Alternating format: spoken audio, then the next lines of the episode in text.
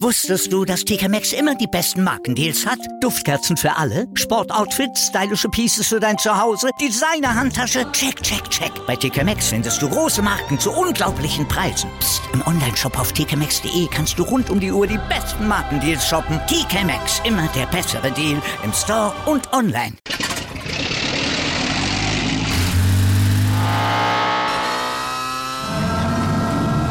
Von 0 auf 100. Aral feiert 100 Jahre mit über 100.000 Gewinnen. Zum Beispiel ein Jahr frei tanken. Jetzt ein Dankeschön, rubbellos zu jedem Einkauf. Alle Infos auf aral.de. Aral, alles super. Heute ist der Tag der schlechten Poesie, Malte. Da müssen wir unsere Themen des Tages doch eigentlich in gereimter Form äh, verkünden, ne? Was meinst du? Dann äh, würde ich sagen, versuchen wir das doch mal. Oh je, Reim oh je, oh oder ich fress dich. Der, ne? Nutzt ja nichts. Wir probieren es einfach Ja, mal. okay, alles klar. Der Dennis Schröder ist jetzt Kapitän. Der VAR lässt keine Schiri-Entscheidung stehen. Heute seit genau fünf Jahren. Und Beachvolleyball muss man an historischer Stelle erfahren. Wow. Gut gemacht, Malte. Okay, Jetzt also bist du. dann bin ich dran mit meinem Sätzchen, wie immer um diese Zeit. Also Guten Morgen Zustand. Jetzt der SID sorgt dafür, dass dieser Podcast fetzt. Mein Name ist Andreas Wurm. Um 7.07 Uhr zeigt die Uhr am Kirchenturm. Guck mal, geht doch. Ich bin Malte Asmus. Ich hoffe, für euch ist Stand jetzt ein Genuss. Mögt ihr unseren aktuellen Newsblog gerne, dann vergebt doch bitte viele Sterne. Bravo. Bravo. Meine Hochachtung. Darüber spricht heute die Sportwelt. Stand jetzt. Die Themen des Tages im ersten Sportpodcast des Tages. Stand, Stand, Stand, Stand. Jetzt. Mit Andreas Worm und Malte Asmus auf meinsportpodcast.de. Analyse. So, jetzt machen wir aber nicht nur den Newsblog nicht gereimt, auch der Rest unseres Programms äh, heute dann in Prosa, würde ich sagen. Die deutsche Basketball-Nationalmannschaft hat seit gestern einen neuen Kapitän, Bundestrainer Gordon Herbert. Der hat Dennis Schröder mit der Aufgabe betraut, das Team als Kopf bei der Heim-EM im September dann auch wirklich tatsächlich anzuführen. Naja, also Schröder ist zwar der bekannteste Name im DBB-Team. Der große Star hat natürlich auch die meiste Erfahrung auf Top-Level durch seine NBA-Zeit und trotzdem, äh, trotz der letzten Saison, der ähm, aus Boston plötzlich nach Houston abgeschoben wurde, äh, aber dass er jetzt Kapitän wird, das ist schon auch ein Stück weit eine überraschende Entscheidung. Ja, und ich würde sagen, auch nicht ganz ohne Risiko, denn ich meine, gut, Schröder steht sowieso im Fokus, aus den Gründen, die du ja eben schon genannt hast. Und jetzt am Wochenende beim Härtetest Supercup in Hamburg gegen Tschechien und Italien oder Serbien, immerhin Vize-Europameister, das sind ja die Gegner, da muss die Mannschaft ihre EM-Tauglichkeit unter Beweis stellen. Die Tests gegen Belgien und Niederlande, die waren ja noch sehr wackelig und jetzt wird Schröder natürlich eine Schlüsselrolle zukommen. Er muss erstmal auf dem Platz punkten, aber er muss eben auch die Mannschaft führen, sie anführen und er muss sie dann auch nach außen vertreten. Also wenn es dann tatsächlich irgendwelche unangenehmen Themen gibt, dann ist er dafür da, die dann nach außen zu kommunizieren. Er ist der Ansprechpartner Nummer eins und erinnern wir uns an seine Erklärung zur Corona-Impfung. Ähm, Kommunikation ist jetzt nicht so ganz seine Kernkompetenz bisher gewesen. Also da bin ich sehr gespannt, wie er sich da verkauft und wie er vor allen Dingen dann solche Themen nach außen verkauft. Also Vorgänger Robin Benzing war da ein ganz anderer Typ. Ja, der fast von jetzt auf gleich sozusagen seines Amtes und vor allem seiner Position im Team enthoben wurde. Aber also ich glaube, Herbert hat damit auch Schröders Bekenntnis zur, National zur Nationalmannschaft so ein bisschen honoriert, ne? Denn dass er die WM-Quali im Frühsommer mitgespielt hat, das war jetzt nicht unbedingt selbstverständlich. Damit, damit hat er gezeigt, äh, dass er ja auch vielleicht seinen Fans in Deutschland ähm, was beweisen will. Naja, muss er ja auch. Er muss sich ja auch zeigen. Der will sich ja auch ins Schaufenster für die NBA-Clubs stellen, wenn es da einen ordentlichen Vertrag für die neue Saison abzugreifen gilt. Also da wäre er sicherlich gerne mit dabei. Ja, selbstverständlich. Also das, das, das wird schon so sein, aber Stand jetzt, das muss man ihm zugute halten, nimmt er sein Ego ziemlich zurück und davon hat er wirklich eine ganze Menge. Also da ist er eigentlich mit dem dreistöckigen Bus angereist voller Ego und also zumindest aktuell schiebt er da seine persönlichen Befindlichkeiten komplett beiseite. Er beschwört stattdessen immer wieder Teamgeist, lobt das Miteinander, die familiäre Stimmung. Ja, da zeigt er für mich auch schon so ein bisschen die Führungsqualität. Dann wollen wir für das DBB-Team mal hoffen, dass das alles dann auch so klappen wird und vor allem dann auch auf der Platte funktioniert und Schröder nicht wieder wie 2019 bei der WM dann mit untertaucht, ja. sondern eher vielleicht wie bei der EM 2017 auftritt, als er ja Deutschland mit starken Leistungen ins Viertelfinale geworfen hat. Und der damalige Bundestrainer, das war ja Chris Fleming, der hatte nach dem Turnier ja gesagt, also diese Generation um Schröder spielt in den nächsten Jahren um Medaillen. Ja, jetzt haben sie die Chance, das zu untermauern, Schröder allen voran. Ja, und dieses Versprechen, was der damalige Bundestrainer gegeben gegeben hat, dann jetzt auch mal einzulösen. Kommentar. Weißt du noch, 18. August vor fünf Jahren, was da los war im Sport? 18. August 2017 meinst du, ne? 18, 18, 18. August 2017. Vermutlich ist ein Sack Reis in China umgefallen, aber nein, ich habe ehrlich gestanden, ich habe keine Ahnung. Ja, da helfe ich dir mal auf die Sprünge. Also da wurde erstmals im deutschen Fußball der Videobeweis eingesetzt oh, beim ja. Saisoneröffnungsspiel zwischen Bayern und mm. Leverkusen damals. Mm. Robert Lewandowski von Charles Arangis an der Schulter gepackt, ging zu Boden und Schiri Tobias Stieler, der ließ das Ganze erstmal weiterlaufen, aber dann hat ihn der Kölner Keller doch angefunkt. Er hat sich die Szene dann nochmal angeguckt und dann hat er Elfmeter gegeben. Ja, ja, daran erinnere ich mich jetzt wieder gut, denn den hat Lewandowski natürlich verwandelt, aber das ist schon krass, ne? Über Lewandowski redet bei Bayern schon fast keine mehr. Das ist quasi, der ist aus, aus den Augen und aus dem Sinn dann, äh, weil die Bayern ja auch ohne ihn treffen, das hat man sehr deutlich gemerkt. Daran hat man sich jetzt schnell gewöhnt dass der weg wollte und jetzt auch weg ist. Aber das mit dem VRA, da wird man in den nächsten Jahren also da wurde man in sechs Jahren nicht richtig warm damit und man wird es wahrscheinlich auch in den nächsten Jahren nicht. Nee, ich fürchte auch, der bleibt für Spieler, Funktionäre, Fans, Medien, alle, die da irgendwie mit zu tun haben, ein absolutes Reizthema. Ja, ich, also ich fand es ja ganz witzig, äh, was äh, Peter Knebel, der Schalker Sportvorstand, neulich gegen den VAR gesagt hat. Da säßen lauter Kaufhausdetektive im Keller, immer auf der Suche nach einem bisher unentdeckten Vergehen. Ja, das ist das große Problem des VAR. Der soll ja eigentlich nur bei klaren Fehlentscheidungen eingreifen. Es ist nur blöd, dass eben gar nicht klar ist, wann eine Fehlentscheidung klar ist. Also da gibt's ja tausend und eine unterschiedliche Auffassung. Ja, und eben auch bei Fehlentscheidungen, also was ist eine Fehlentscheidung? Ne? Manchmal greift ja. er eben auch gar nicht ein, wo, wo man sagen müsste, das hätte doch wenigstens im Keller gesehen werden müssen. Denn wir haben ja auch die Wiederholungen. Also was ist die Lösung? Äh, wieder abschaffen den Kram? Also, wenn das in fünf Jahren nicht gelungen ist, Einheitlichkeit hinzubekommen, oder was meinst du? Ja, so krass würde ich das jetzt nicht sehen, aber klar, gibt natürlich Argumente gegen ihn. Ja, ja, Verlust von Emotionen sagen ja viele, ne, wegen des verzögerten Torjubels. Davon kann ich selbst ein Liedlein singen, ja, als Stadionsprecher. Wenn du immer erst warten musst, was wirklich entschieden wird und bis das Tor freigegeben wurde, ist deine Position meistens schon auch komplett überholt. Ähm, diese lange Wartenzeiten nach dem Check, die nerven einfach. Mhm. Ja, genau. Und deshalb wollen ja auch den VAR tatsächlich viele wieder abschaffen. Aber dabei ist er eigentlich besser als sein Ruf, denn man muss da mal in die Statistik reingucken. Das, was er erreichen sollte, das hat er eigentlich erreicht. Also er macht den Fußball schon gerechter.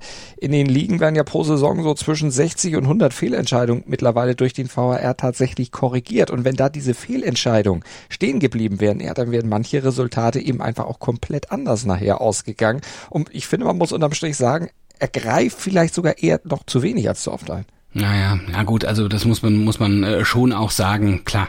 Ähm, und das ist noch nicht mal auf die schlechte Leistung der Schiedsrichter zurückzuführen, ne? sondern sondern es sind ja auch wirklich manchmal Millimeter Entscheidungen und das kann das menschliche Auge im Affekt sozusagen gar nicht sehen als Tatsachenentscheidung. Also ähm, er hat schon auch seine Berechtigung und man muss sagen, die FIFA, die da wird sowieso nicht den ganzen Kram abschaffen, ne? sollte auch allen klar sein. Die wird mit der halbautomatischen Abseitstechnik ja eher noch ausgeweitet. Genau. Macht den Fußball eben gerechter. Jetzt muss man aber trotzdem natürlich daran gehen, das Ganze nochmal fein zu justieren, zu optimieren, mehr Einheitlichkeit zu schaffen und vor allen Dingen auch die Entscheidung transparenter zu machen. Wir haben das neulich hier auch schon mal gesagt. Ja, genau. also die Fernsehzuschauer müssen wissen, woran sie sind. Der Fan im Stadion, der wird ja noch weniger abgeholt als die Fernsehzuschauer. Und ich glaube, wenn das alles dann mal umgesetzt wird, dann wird auch am Ende die Akzeptanz steigen. Aber es muss sich dann doch wirklich tatsächlich jetzt langsam mal was tun. Heute in der Sportgeschichte.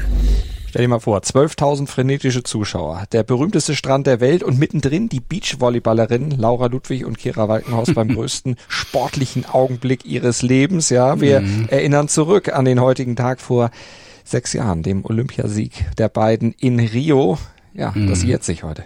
Ja, um eine Minute vor Mitternacht Ortszeit hat das Finale gegen die beiden Brasilianerinnen Agatha und Barbara, äh, hat das Finale begonnen. Aber trotz später Stunde waren Laura und Kira hellwach. Ja, die hatten ausgiebig Mittagsschlaf gemacht. Also es war ein ganz wichtiger Teil ihrer Finalvorbereitung gewesen. Die wussten ja, dass das sich sehr, sehr lange hinzieht, bis es losgehen würde. Ja, und letztlich war dieser Mittagsschlaf dann der Grundstein für den Olympiasieg, denn die waren trotz später Stunde kaum zu stoppen. Naja, weder von ihren Gegnerinnen noch von dem gellenden Five-Konzert der einheimischen Fans, das jeden Aufschlag der deutschen äh, Frauen da begleitete. Und so hatten sie nach etwas mehr als 40 Minuten dann den zweiten Matchball, der dann das ersehnte Gold brachte. Tja, und da sie gut ausgeschlafen hatten, konnten dann auch ja, alle ordentlich feiern. Da konnte die Feiernacht ausgiebig werden und dann entsprechend bis in die frühen Morgenstunden dann gehen. Und ich glaube und ich weiß, ich habe auch damals gehört, da sind einige Kaipirinnen ja natürlich über die Tresen in Rio gegangen. Stand jetzt Aktuell. Beachvolleyball an der Copacabana ist natürlich schön, aber Beachvolleyball an einem der schönsten Plätze in Münchens Innenstadt auch nicht so schlecht, findet zumindest unser Reporter Andreas Thies. Der hat das gestern erlebt nach seinem Besuch am Münchner Königsplatz bei den European Championships. Erzählt er uns ein bisschen davon. Einer der schönsten Plätze, die München zu bieten hat, ist der Königsplatz. Mitten in der Stadt gelegen, gehört er zur ersten Prachtstraße Münchens, der Brienner Straße. Ein Platz, auf dem es im Sommer schon mal Konzerte geben kann, der aber auch für den Autoverkehr freigegeben ist. Schön ist es aber immer, wenn der Platz für andere Dinge genutzt wird. Und da haben sich die Veranstalter bei den European Championships in diesem Jahr was ganz Besonderes ausgedacht. Vor historischer Kulisse werden die Wettbewerbe im Sportklettern und im Beachvolleyball ausgetragen. Für Beachvolleyball wurden fünf Courts errichtet. Zwei Courts haben Zuschauertribünen. Der Center Court hat drei große Tribünen und eine ganz kleine. Warum? Man möchte den Blick auf die Glyptothek, ein Museum für antike Skulpturen, nicht versperren. Und so bietet sich der Zuschauerin und dem Zuschauer ein ganz besonderes Ambiente. Europäischer Spitzensport mit dem Beachvolleyball, vor pittoresker Kulisse und mit der Stimmungsmaschinerie, die dem Beachvolleyball insgesamt anheim ist. Es war für mich ein leicht verzerrtes Bild, das sich dort darstellte.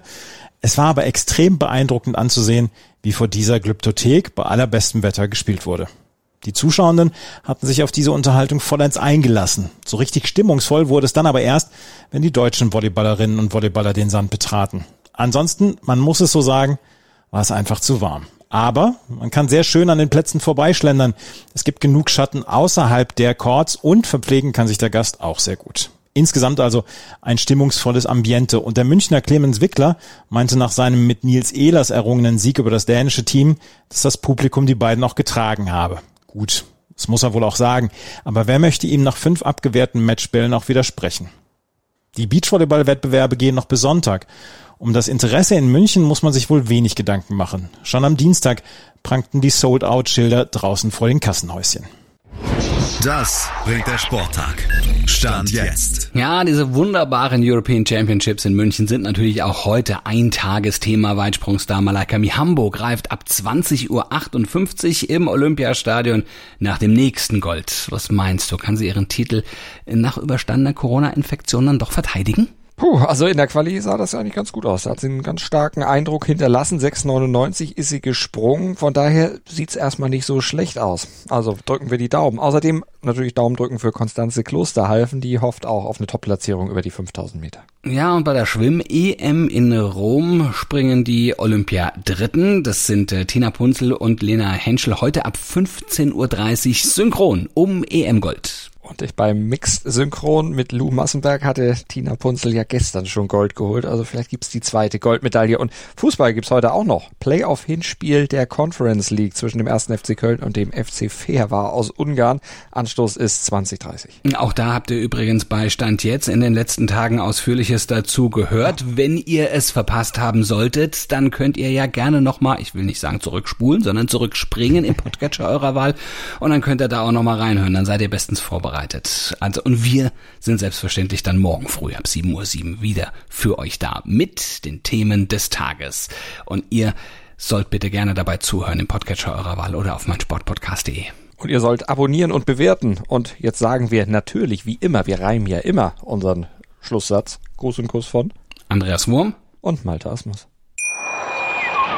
Wusstest du, dass TK Maxx immer die besten Markendeals hat? Duftkerzen für alle, Sportoutfits, stylische Pieces für dein Zuhause, Designer-Handtasche, check, check, check. Bei TK Maxx findest du große Marken zu unglaublichen Preisen. Psst. im Onlineshop auf tkmaxx.de kannst du rund um die Uhr die besten Markendeals shoppen. TK Maxx, immer der bessere Deal im Store und online. Wieder live von Ihrem Toyota-Partner mit diesem Leasing-Auftakt. Der neue Toyota Jahreshybrid. Ab 179 Euro im Monat. Ohne Anzahlung. Seine Sicherheitsassistenten laufen mit. Und ja, ab ins Netz mit voller Konnektivität. Auch am Start die Toyota Team Deutschland Sondermodelle. Ohne Anzahlung geht's in die nächste Runde. Jetzt los sprinten zu Ihrem Toyota-Partner. Dir hat dieser Podcast gefallen? Dann klicke jetzt auf Abonnieren und empfehle ihn weiter. Bleib immer auf dem Laufenden und folge uns bei Twitter, Instagram und Facebook. Mehr Podcasts aus der weiten Welt des Sports findest du auf meinsportpodcast.de.